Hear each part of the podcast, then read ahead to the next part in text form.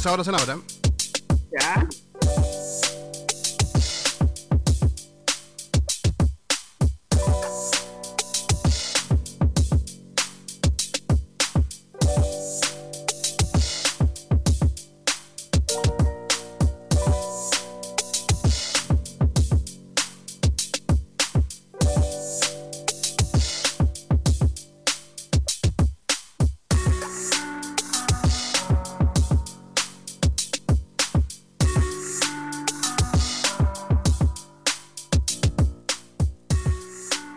Ya, ¿qué tal amigas, amigos, amigas de Galáctica? Bienvenidos a esto, las entrevistas galácticas en este día viernes, primer viernes del primer mes de...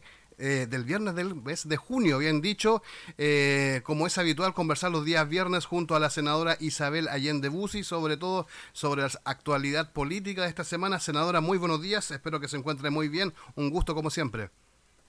Buenos días, Alfredo. Un gran abrazo a sus auditores. Espero también que esté muy bien. Muchas gracias, senadora. Esperando la lluvia, estamos listos acá en el litoral central para... Muy anunciada, muy anunciada. Aquí hasta ahora en Valparaíso se ve nublado, pero no, no pareciera todavía la lluvia. No aparece por lo menos. Dicen que a mediodía un poco va a estar acá con eh, en la parte de la quinta región norte eh, esperando la lluvia. Pero a lo que nos lleva, senadora, a una actualidad semanal de política muy, pero muy nutrida, como, como lo fue también la cuenta pública, una extensa cuenta pública que dio el presidente la República, muy bien detallada, donde había que darse el tiempo de, de disfrutar y, y- y llevar a pleno esta cuenta pública, senadora.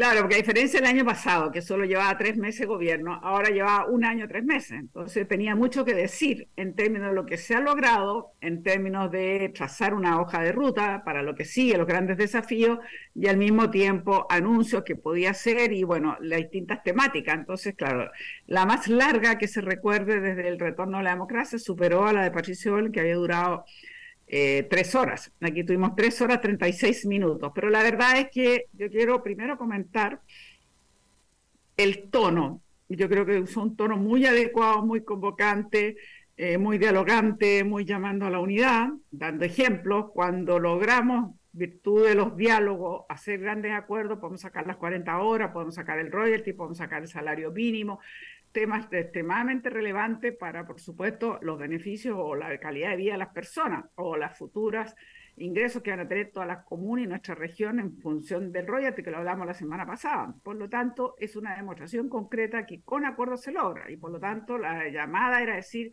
sigamos una línea de diálogo y de acuerdos. ¿Por qué? Porque tenemos que sacar una reforma tributaria que nos permita a su vez tener mejores pensiones con la reforma previsional, necesitamos esos recursos si queremos avanzar en el plan de emergencia habitacional, en mejorar la infraestructura, por supuesto, educación, y suma y sigue las grandes necesidades, de las cuales dos van a quedar de alguna manera supeditadas. Esta reforma eh, eh, tributaria, que sería en este caso el CAE, la condonación del CAE, que son como 9 mil millones de dólares y la deuda histórica de los profesores, algo que se viene arrastrando de décadas. Por lo tanto, era un llamado que molestó un poco a la oposición, pero era decirles claramente, mire, si sacamos la reforma tributaria, podemos hacernos cargo de esto y mucho más. Pero para esto se requiere una reforma tributaria que lamentablemente se perdió en, el Sena en la Cámara y que ahora anunció que la van a mandar al Senado pero a fines de julio, porque naturalmente tiene que haber mucha conversación para lograr acuerdos. Si no logramos el acuerdo, usted sabe que no tenemos esa mayoría parlamentaria y por lo tanto no va a haber reforma tributaria. Y si no hay reforma tributaria, no va a poder avanzar en estos pasos que son tan importantes para, para todo nuestro país, para todas las personas. Exactamente, senadora, dentro de esta conversación, de este discurso que dio el presidente Boric, eh, el, eje central también dentro de lo que refiere estas transformaciones, como usted menciona muy bien, todo depende muy bien de lo que refiere la reforma tributaria, pero también se hizo un pleno acuerdo, una plena charla o disertación sobre los logros, estrategia, eh, estrategia nacional sobre el litio, senadora, que es un tema también muy importante que eh, está acá al frente, ya no es en el futuro, sino que está en el presente y que es una energía que nos va a dar como el cobre quizás una economía sustentable al Estado de Chile. Bueno, él eh, insistió, lo había dicho, se acuerda, en una cadena nacional que fue hace un par de meses, creo yo, y anunció la necesidad de crear una empresa nacional del litio, colaboración público-privada y tener una estrategia nacional sobre el litio que pasa a ser efectivamente un recurso extraordinariamente relevante y que cada día está más asociado, por supuesto, para avanzar en la electromovilidad y por lo tanto la descarbonización del país, ir dejando, digamos, los usos como, como son, digamos, el diésel y, el petróleo cada vez más contaminante, digamos, la benzina. Entonces, por lo tanto, eh, creo yo que hay que avanzar en eso, me parece muy relevante y además como igual que la minería cada vez tiene que ser más sustentable. Eso quiere decir que hay que irse haciendo cargo de las externalidades y lograr. Chile tiene una posición privilegiada en energías renovables y por lo tanto Chile tiene que avanzar en ese sentido en las innovaciones y la capacidad, digamos, de unirse a alianza público-privada para ir agregando valor. Está el hidrógeno verde, está el litio, está el cobre y por lo tanto Chile y las energías renovables, lo decía, porque tenemos el desierto en el norte, que, tiene mayor radiación en el mundo. Tenemos también los vientos en otras zonas, digamos, que permiten la energía eólica. Es decir, tenemos que salir adelante en estos desafíos que implica aportar para un mundo más limpio y al mismo tiempo generar empleo y recursos para nuestro país. Estamos junto a la senadora Isabel Allende Bussi, acá en las entrevistas galácticas, conversando sobre la actualidad política de esta semana y en profundidad conversando este tema sobre la cuenta pública del presidente Gabriel Boric, también un tema, senadora, que tocó eh, eh, fue la seguridad y también los 50 años, que un, un año también muy importante para la historia de nuestro país. Sí, la seguridad le dedicó bastante espacio y tiempo incluso hizo la broma, ya estaban cansados, entonces mejor no hablaba de seguridad, por supuesto que era una broma, eh, pero era una forma de decir, mire, me voy a hacer cargo de esto. Y efectivamente, él reconoce, yo eso es una cosa que valoro al presidente Boric, que tiene esa honestidad y esa capacidad de reconocer. Obviamente que no era una línea estratégica cuando asumió el gobierno, no se hablaba en esos términos de seguridad. ¿Qué ha pasado? Ha pasado que la vida real nos obliga, por supuesto, a hacernos cargo porque ha pasado a ser un país donde ha aumentado ciertas tasas de homicidios, los de mayor gravedad, delitos que no conocíamos, y naturalmente todo esto ha hecho que nuestras policías han quedado un poco desfasadas frente a estas nuevas formas de delictuales que no son solo la encerrona, son el sicariato, secuestro, bandas, el crimen organizado, bandas incluso como el tren de Aragua, en fin, y por lo tanto nos obliga a cambiar de estrategia y a poner la seguridad como el tema junto, junto con los con el tema social, digamos, es hace la seguridad como el tema más relevante, junto, como decía, el tema social y, por supuesto, el crecimiento económico y la sustentabilidad. Entonces, ahí mencionó lo que se ha hecho. Este es el gobierno que más apoyo le ha entregado a las policías, no cabe en la menor duda, y esto reconocido, porque allá y me tocó a mí escucharlo, incluso cuando inauguramos la subcomisaría en el Belloto, en Quilpué, pero además fortalecer las instituciones del Estado que están partiendo, por supuesto, por las policías, eh, desarrollar más capacidades para combatir este crimen organizado y controlar las armas, por supuesto, las inversiones que se han hecho, aquí se está renovando la totalidad, va a ser al, término del gobierno por lo menos la totalidad de todo lo que significa vehículos, en el caso de las policías, equipamiento. También se han hecho inversiones para infraestructura, por ejemplo, cuando en el norte o en la macrozona sur, donde están, digamos, presentes Fuerzas Armadas y policías para que tengan mejores condiciones, políticas de prevención, en fin. O sea, se ha aumentado el presupuesto en seguridad en un 4,4% este año y es el primer y mayor incremento después de cinco años que no había habido ningún incremento. Y aparte de eso, se han invertido 1.500 millones de dólares provenientes, la mayor parte, por supuesto, ahí también está supeditada la reforma tributaria, para seguir fortaleciendo lo que decíamos, la flota de los policías, los equipamientos, 87 horas de infraestructura para carabineros, PDI, complejos fronterizos, que van a estar terminados, por supuesto, el 2027, que tiene una, una inversión enorme, enorme, son sobre los 160 mil millones de pesos. Va al mismo tiempo, le puso, va a poner la discusión inmediata para terminar de sacar el Ministerio de Seguridad, así que vamos a trabajar, por supuesto, intensamente en aquello y el plan de, de calles sin violencia, que usted sabe que ya lo conversamos la semana pasada, que son 46 comunas urbanas donde tienen mayor ocurrencia de delitos y por lo tanto, y mostrar qué ha significado. Ha significado la detención, más de, se han decomisado 1.700 armas, se detuvo a más de 1.000 personas, 40% de ellos eran prófugos de la justicia y así sucesivamente se sigue avanzando, lo que es extraordinariamente relevante. Y a ese respecto, yo creo que un tema muy importante que no lo mencionó, creo que tanto ahí, pero yo sé que eh, la próxima semana eh, va a ser, estuve conversando con el subsecretario de Prevención del Delito, aprovechando la cuenta, y me comentaba que la próxima semana se anuncia el Sistema Nacional de Seguridad Municipal, que se acordó con los alcaldes, y esto va a ser muy importante, porque esto va a ser un programa de apoyo, asesoría a los municipios, y se le va a entregar, por lo tanto, a través de tres líneas de trabajo, recursos. Yo espero que por lo menos tengamos una veintena de nuestros municipios dentro de la región que reciban estos recursos que mire, Alfredo, ya no van a tener que competir entre los municipios por los concursando estos, sino que se les va a entregar directamente en función de ciertos criterios como vulnerabilidad, tasas de homicidio, en fin, eh, recursos con que dependencia del Fondo Municipal, pero todo esto va a ayudar muchísimo también a la labor preventiva que pueden hacer nuestros municipios, que es muy importante incorporarlos. Exactamente, senadora. Qué tan buena noticia como esta suma de recursos y también el tema de seguridad. Eh, un tema también que tocó en fondo fue el tema de la región. En Valparaíso, por ejemplo, el tema del transporte, cómo se potencia el transporte en la quinta región a través de lo que refiere los trenes rápidos. Y eh, vuelvo ahí a, a insistir, este año también con los 50 años, eh, senadora, del golpe de Estado. Bueno, yo creo que fue uno de los momentos más emotivos. La verdad es que a mí me, gustó mucho la forma en que se refirió, porque obviamente es un hito que se cumple 50 años del crimen que significó la ruptura de la democracia y las peores violaciones que hemos conocido en derechos humanos.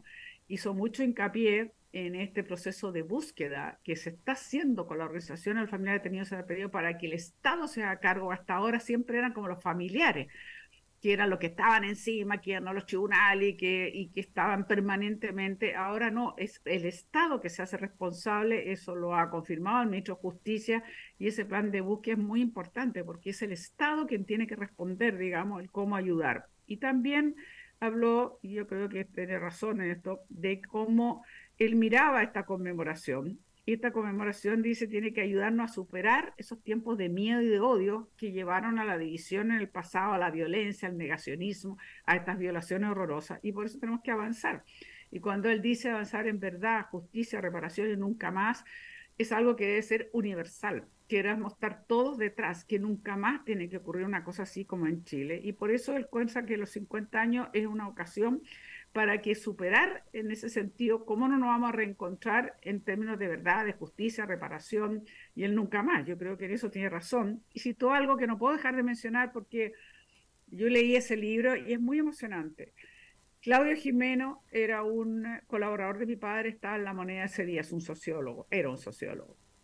Y su hijo Cristóbal, abogado, hace poco sacó un libro que se llama Búsqueda y él citó la frase que dice, así como una persona que no enfrenta su pasado no supera sus traumas, una sociedad que no se reafirma éticamente seguirá enferma y no se mejorará. Está citando una frase de este abogado, Cristóbal, que mm, ya teniendo una cierta edad se entera de que su padre efectivamente no murió como él pensaba en un accidente, sino que es una de las personas detenidas desaparecidas del 11 de septiembre que estaba con mi padre en La Moneda. Entonces, el hecho de que él hablara en estos términos de los 50 años, el, el, el eh, seguir avanzando en esta búsqueda, el acompañar a los familiares, al mismo tiempo reencontrarnos en estos valores éticos, de los valores de los derechos humanos, de la verdad, en fin, de la justicia, creo que fue importante, fue un momento bastante emotivo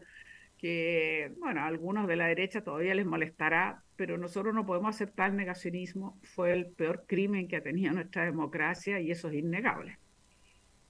Estamos junto con la senadora Isabel Allende Bussi, acá conversando en la, toda la actualidad política, en vivo y en directo por todas las multiplataformas de Galáctica, en el 107.1 del Dial FM, a través del streaming que nos pueden visibilizar en YouTube, en Instagram, en Twitch, en Twitter, en Facebook, en todas las redes sociales, para que ustedes, vecinas y vecinos, también estén ahí con nosotros a través de la información móvil y también a través de la aplicación de Radio Galáctica. Senadora, cambiando un giro de la conversación de lo que refiere a esta entrevista, eh, si podemos también entrar a lo que refiere al trabajo legislativo. Y aquí un tema también importante al territorio acá de San Antonio, como lo refiere eh, el sistema de la biodiversidad y áreas protegidas. Un tema importante sabiendo el, el lado costero y sabiendo la importancia que tienen, por ejemplo, acá en la provincia y en la comuna de San Antonio los ojos de mar.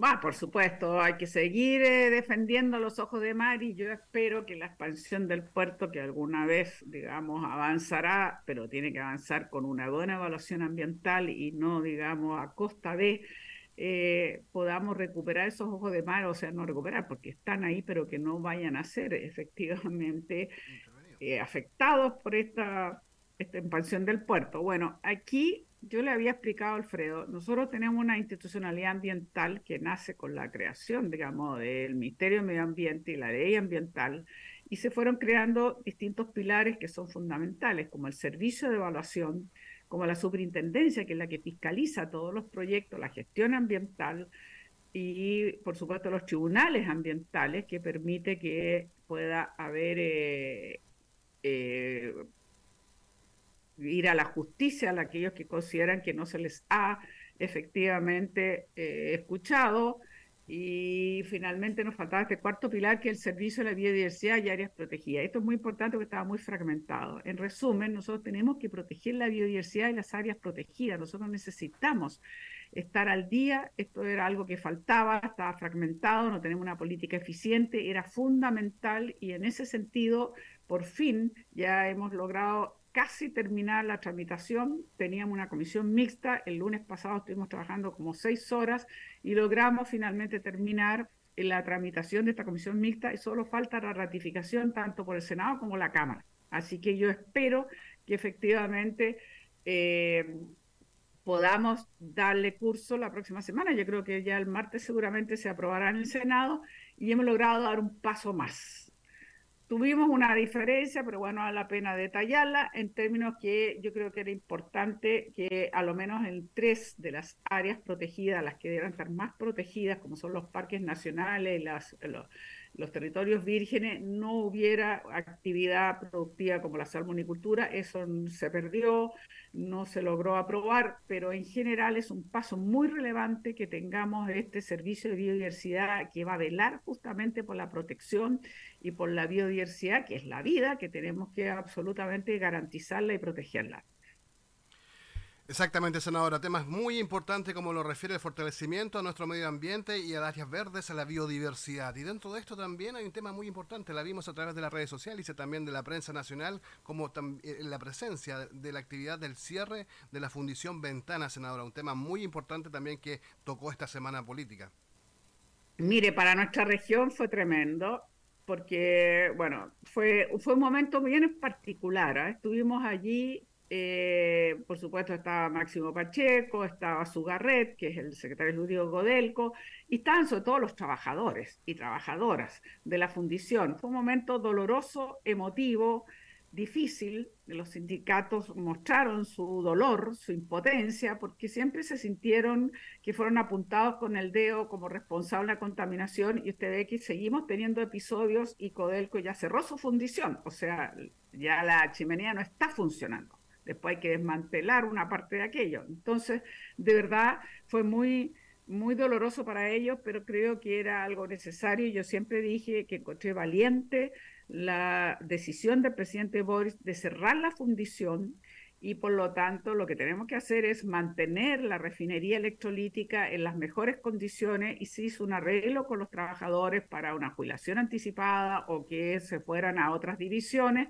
pero claro, era un momento de dolor después de 58 años, todo lo que han aportado al país el tener este cierre. Pero bueno, compartimos ese momento, estuvimos con ellos, los sindicatos saben que yo los apoyé del primer día, primero tratando de evitar de que si era necesario llegar al cierre, que ojalá no tuviese, a lo mejor pues, se podía invertir, pero la verdad es que no, estamos en un territorio que ya está como una zona de sacrificio que tiene más de 20 industrias y además hoy día las tecnologías permiten capturar el 98-99% de los gases y por lo tanto era fundamental no seguir con esta fundición que había, se le había invertido muchos millones de dólares, pero todavía tenía, digamos, no llegaba a estos, a estos estándares que tenemos que ponernos al día. Así que fue un momento difícil para los trabajadores, emotivo por otro lado, pero el buen diálogo llevó a buenos acuerdos y en definitiva ninguno de ellos va a quedar, digamos, sin protección y eso era muy importante.